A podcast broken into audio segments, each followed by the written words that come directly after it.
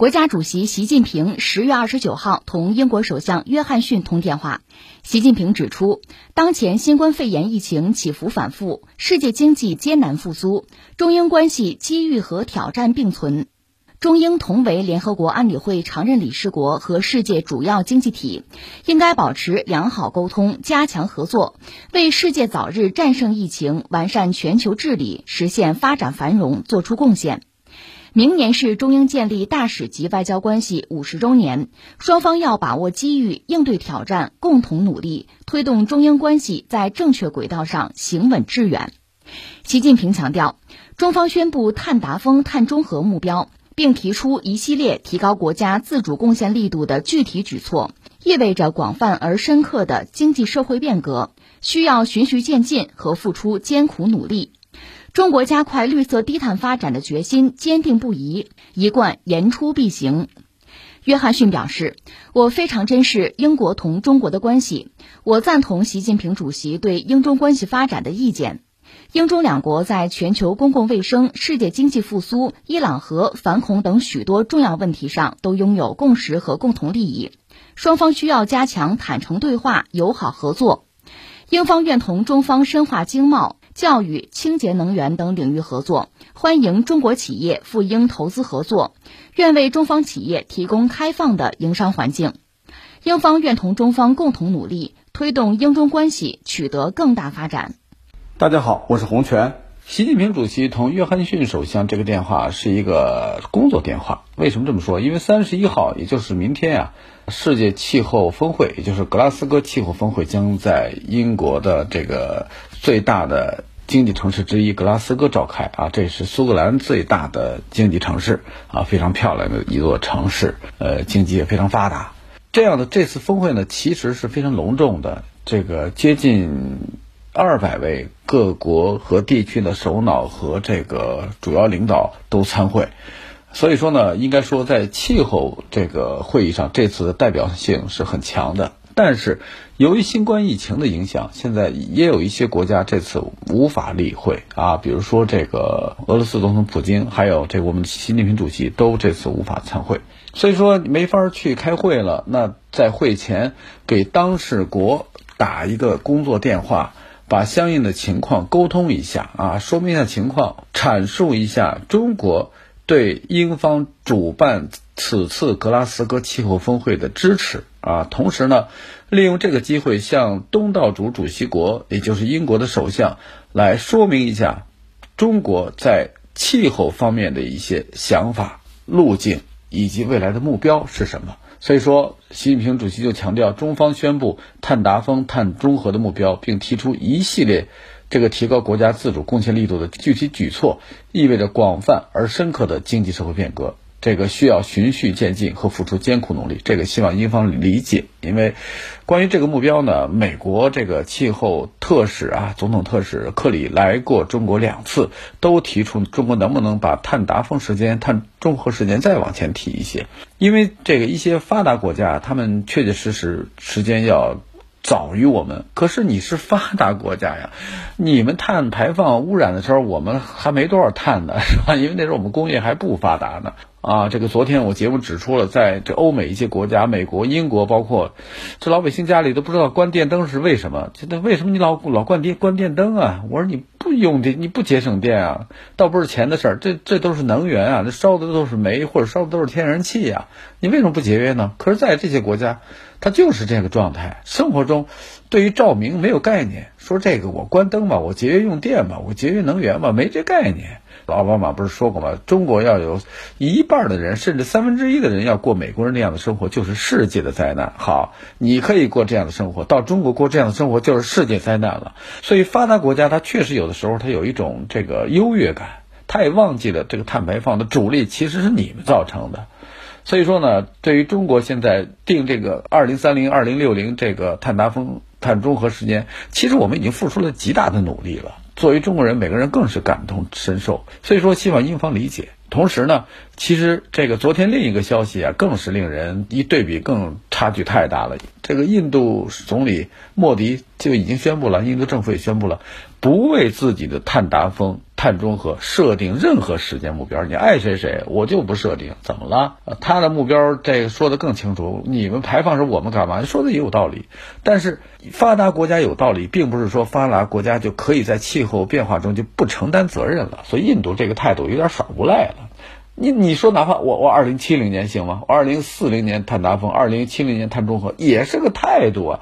你可别忘，它可不是小国啊！印度的碳排放量是非常大的，所以说呢，在这种情况下，印度这样的一种就是没目标的这个爱谁谁的状态，和中国早早就宣布了碳达峰和碳中和这个目标，形成了非常鲜明的对比。必须看到，中国和这个印度都是发展中国家，两个国家从人口数量、地域面积等等方面其实都差不多，经济发展我们确实比它强。不少，或者说强很多，但实际上也差不了多少。尤其碳排放这一块，因为我们国家现在由于碳达峰、碳中和的双碳政策，我们国家现在在双碳这个能源使用上，已经向清洁能源、新能源方面大力的倾斜。过去传统的这个化石燃料正在得到很大的这种抑制啊！要不是今年冬天取暖，现在突然间由于供应链的问题，这个带来了很多供应的问题。我们这个说实话，现在这个煤炭还不会用这么多。当然了，现在由于发改委连续出了数道这个指令啊，现在这煤的期货已经腰斩啊。这个其实就说明我们现在这个能源，尤其是煤炭，冬季这个供暖的煤炭发电的煤炭已经没有问题了啊。我看好像昨天有一个数字是发改委说，这个现在全国已经储备了一亿吨这个煤炭用于供暖和发电啊，就是说足绰绰有余，在一段时间之内是够用的啊。接下来再接着买就行，这说明我们工作非常有序啊，我们也是个有序的国家，各方面都是按计划走。但是你对比这个印度，那就显示我们差距有一个天上一个地下。所以即使这样，我们其实做的已经很好了，但是我们仍然要和这个格拉斯哥气候峰会的主办国英国的首相约翰逊要说明。这个问题就是说，我们这个现在其实已经非常不容易了。我们付出了艰苦的努力，需要循序渐进，你别一下让我们就到啊。同时呢，也强调了中国加快绿色低碳发展的决心是坚定不移的，一贯是言出必行。就是说，我说三零年达峰，六零年。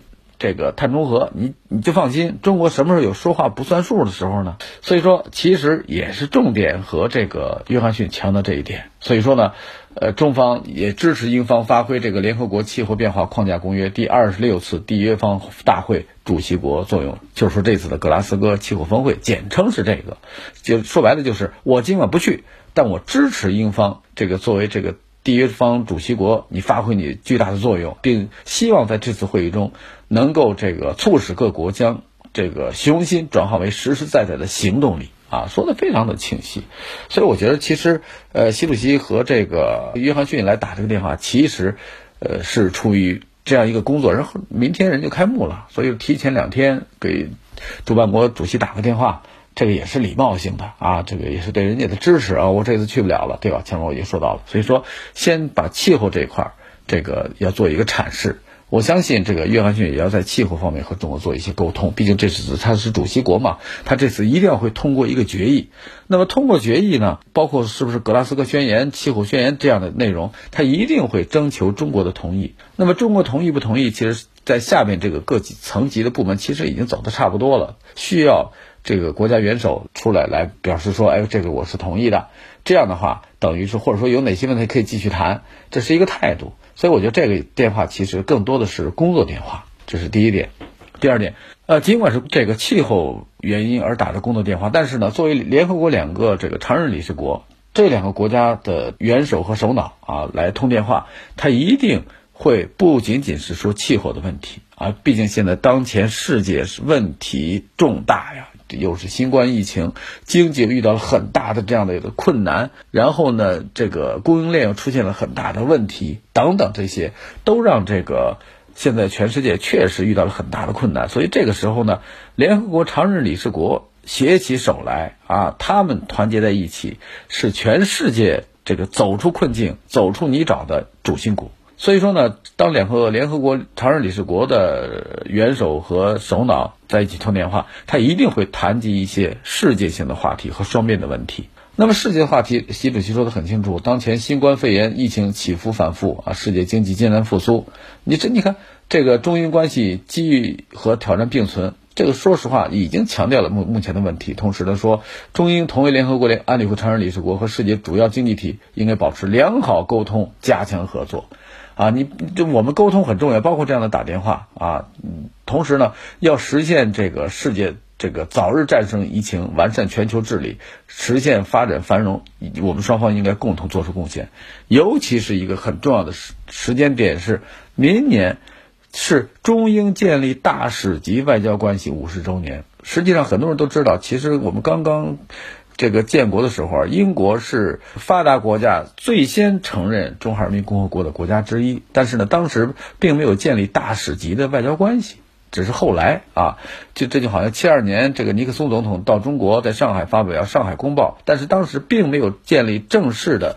这样的一种这个大使级的外交关系，一直到这个我印象是七七七年还是七八年啊，这卡特总统到中国访问，才这个正式的拉开了中美关系正常化的这样一个状态。这是当时，所以说明年是中英建立大使级外交关系五十周年，所以说这个一个节点，双方更应该把握机遇，应对挑战，共同努力，推动中英关系在正确轨道上行稳致远。就说白了，这就是告诉英英国呢，不要跟着。这个美国起舞，你是一个大国，你不是一个喽啰啊，你更不是一个像日本这样的一个说是主权国家，但是很多主权不在你手里拿着的啊，甚至我开玩笑，一个他，一个是这澳大利亚，一个是这个呃我国台湾省，就就像三只哮天犬一样啊，这完全跟着美国走。而英国呢？你是大国呀，你曾经是帝国呀，你号称日不落帝国，你曾经这个在你的统治地太阳就没落下的时候，这么一个大国啊，为世界这个发展，尤其是工业革命起到了巨大的推动作用。所以这样的一个国家应该有自己的格调、高度和尊严啊！你不能天天跟着美国说什么你就是什么。实际上，就本人个人观察，其实英国和美国呀，它从来都是貌合神离。你不要看他现在跟怎么着似的，那是没办法了，因为他脱欧了嘛。你脱欧了，那你得总得跟个谁啊？啊，为为什么跟？因为他国家太小了，英伦三岛就那么点儿。你去以后就会发现，坐飞机你这一个小时从这个格拉斯哥就到伦敦了，再往南开一会儿就就就就就出海了。哈哈，所以说这个国家确实不大。你这么点的国家，国内市场有限，发展潜力有限。你这时候如果没有一个大国，在这个真正的大国，不是说政治上的大国，是包括地域啊、经济方面的大国，作为你的这个一个非常重要的依依靠的话，确确实实有很困难。所以他过去为什么加入欧盟啊？因为欧盟欧盟足够大呀，是吧？当年我记得我小时候学毛主席语录说的是，中国这个面积很大，和整个欧洲差不多。当时还觉得哎呦太大了，我们都跟一欧洲差不多。回头这个当坐着飞机从欧洲上空飞过的时候，也没多大，一会儿一国家，一会儿一国家，一会儿空姐在说又一国家好，又一国家好嘛。您这是国家呀，我以为是从河北到河南嘞。所以说，确确实实觉得，当然欧洲整体并不小啊，但是呢，确确实实对于英国来说，他确实应该帮着人家。但现在后来由于所谓的这个英国人总觉得自己主体作用被欧盟给掩盖了。呃，他想发挥真正回归到大国的作用，而不是听任法国和德国联起手来代表欧洲来说话。这又是一个渊源，就是实际上英国呀，在心底并没有把自己当成欧洲国家。为什么这么说？一个英国，一个日本，态度特别有意思。就是他觉得欧洲啊，就是这个德法为代表的这个大陆国家，它是海洋国家，所以说他对于陆地上这些事情啊，总是充满了这样的一种很矛盾的态度。他又想利用欧洲的身份发展自己，同时呢，他又不愿意和这大陆上的这些国家吧产生真正的这样的一种联系起。但是同时他还挑事儿，老挑这大陆上国家闹事儿。你看他英国的历史啊，你觉得有时候都能乐出来。特别好玩，但是呢，就是回到现实中出来，就是他确实是个大国，但现在已经完全沦为了美国的这样一个这个小跟班儿，这个确实是不合适的。实际上，我总觉得他其实内心是戚戚焉，就是他不想这样，但没办法。而在另一方面呢，英国其实和中国的关系历史上其实是不错的，这一十几年吧。为什么这么说？因为美国啊。其实是英国的前殖民地，我们要这么想，它殖民地，你想这后来你而且为了这个美国的独立，好像英国和美国还大打了一仗呢，在那个场战争中，法国还帮着美国华盛顿的独立战争这一方还给英国干呢，所以说，这个为什么英国也记恨法国呀？是关键时候你这枪口始终冲着我，是你俩打了百年战争了，不冲你冲谁呀？是吧？敌人的敌人就是我的朋友嘛，你忘这句话了。所以说呢，这个呃，在这历史上啊，这个曾经可以说美利坚是英国的这个属地。但是后来没办法，人家太大了，逐渐经济也上来了，所以人要闹独立，自己这个鞭长莫及也太远，再加上法国在那作祟，好，最后这个英国又回归到自己的老习惯。英国有一个国家有一个习惯，就是他打得过就打，打不过他就跟你谈做生意做买卖，就是保持我是最优先的贸易伙伴，这就可以啊。你看看英国历史都是这样的，呃，无论跟哪儿，他退出之前要不给你使点坏，你比如印度，他给你使坏。啊，先跟中国划界，画个麦克马红线，把两个国家的矛盾就在这条线上凝聚到现在，这就是他使的坏。包括那个二战结束以后，英国、美国这几个国家在这个中东地区划出一个国家叫以色列，人家地方本来是巴勒斯坦的，生挖出块地方说这儿就是以色列，好。这个咱当然尊重以色列建国了，这个没有问题。但这个你应该经过协商啊，经过几方都同意。好，你非在一个矛盾最集中的地方耶路撒冷周边划了块地给以色列的。好，耶路撒冷好几个宗教都是这儿诞生的，所以这直接带来的是不仅是巴勒斯坦和以色列之间领土上的这样的一个争端，更带来的是这两个宗教方面很大的争议，尤其是关于耶路撒冷归属的问题，这是一个事关两大宗教最根本性的问题。好，英国他就看着这个，他砰把这儿画一个国家，以色列。好，你快来往这儿搬，是搬来了，这块乱了，英国高兴了啊。这个作为帝国，你看，就是安格鲁萨克逊这样的帝国，可爱挑事儿了。在这段时间，我会经常给大家讲这样的事情，所以你就知道坏的很 啊。这些，到印度也是啊。好，印度他这个印度要闹独立运动是吧？尼格鲁、尼赫鲁，他一看这么大的国家，他实在治理不过来，因为他的日头已经落了嘛，不是日不落了，他打德国。一个租借法案就把英国掏空了。这个美国多聪明啊！美国那么大的国家，他多聪，你让我打仗是吧？行，我一个租借法案，你可以借我的武器打，但是借并不是不付钱，还得给我钱。好，打德国得多少武器啊？多少军舰啊？你要知道，跟德国开战之前，英国的海军仍然是世界上最强大的海军，完全是这个地位。英世界上最早的航空母舰，我没记错，就是在英国啊！你想他。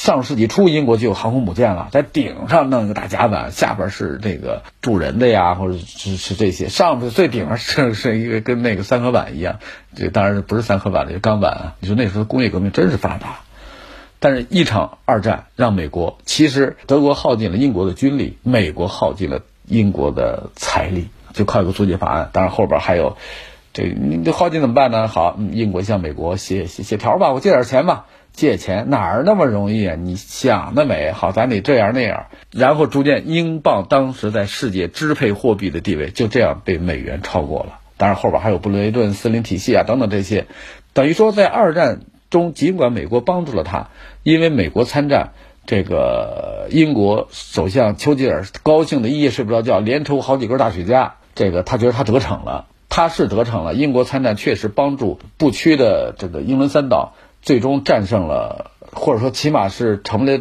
这个和德国的战争中没有失败，最终成为战胜国。但是呢，也因为美国的参战，导致了英国的财政被彻底掏空，并使得美元这个腾驾于英镑之上了。所以这个他其实内心是恨美国的。然后印度这儿不说了吗？好，他给中国使个坏。印度这儿走了吧？他巴基斯坦这儿又又又来一刀。当然还有斯里兰卡等等这些，印度也弄得其实也不轻。所以他老这样，老使坏。你看，这我们香港地区回归祖国，他临走之前埋了一堆，把他的军情几处这处那处的人，好，都留在当地了。要不后来咱们这个香港地区前些年那样的一种这个乱象，很多很多是英国，尤其是美国在那儿作乱的。为什么我们我们国家的法律、国家安全法一出台，立即就就消停了呢？因为你恰恰他们是触犯了咱们国家的安全问题了。那你在我们的管辖范围之内，那些闹什么呀？所以纷纷就撤走了。所以英国是这样一个国家。所以说呢，说远了啊，就是说，说白了，他对美国其实是记恨的，所以他偷偷的其实跟中国呀，跟其他国家关系总是其实很好，但没办法，他得拉着美国呀。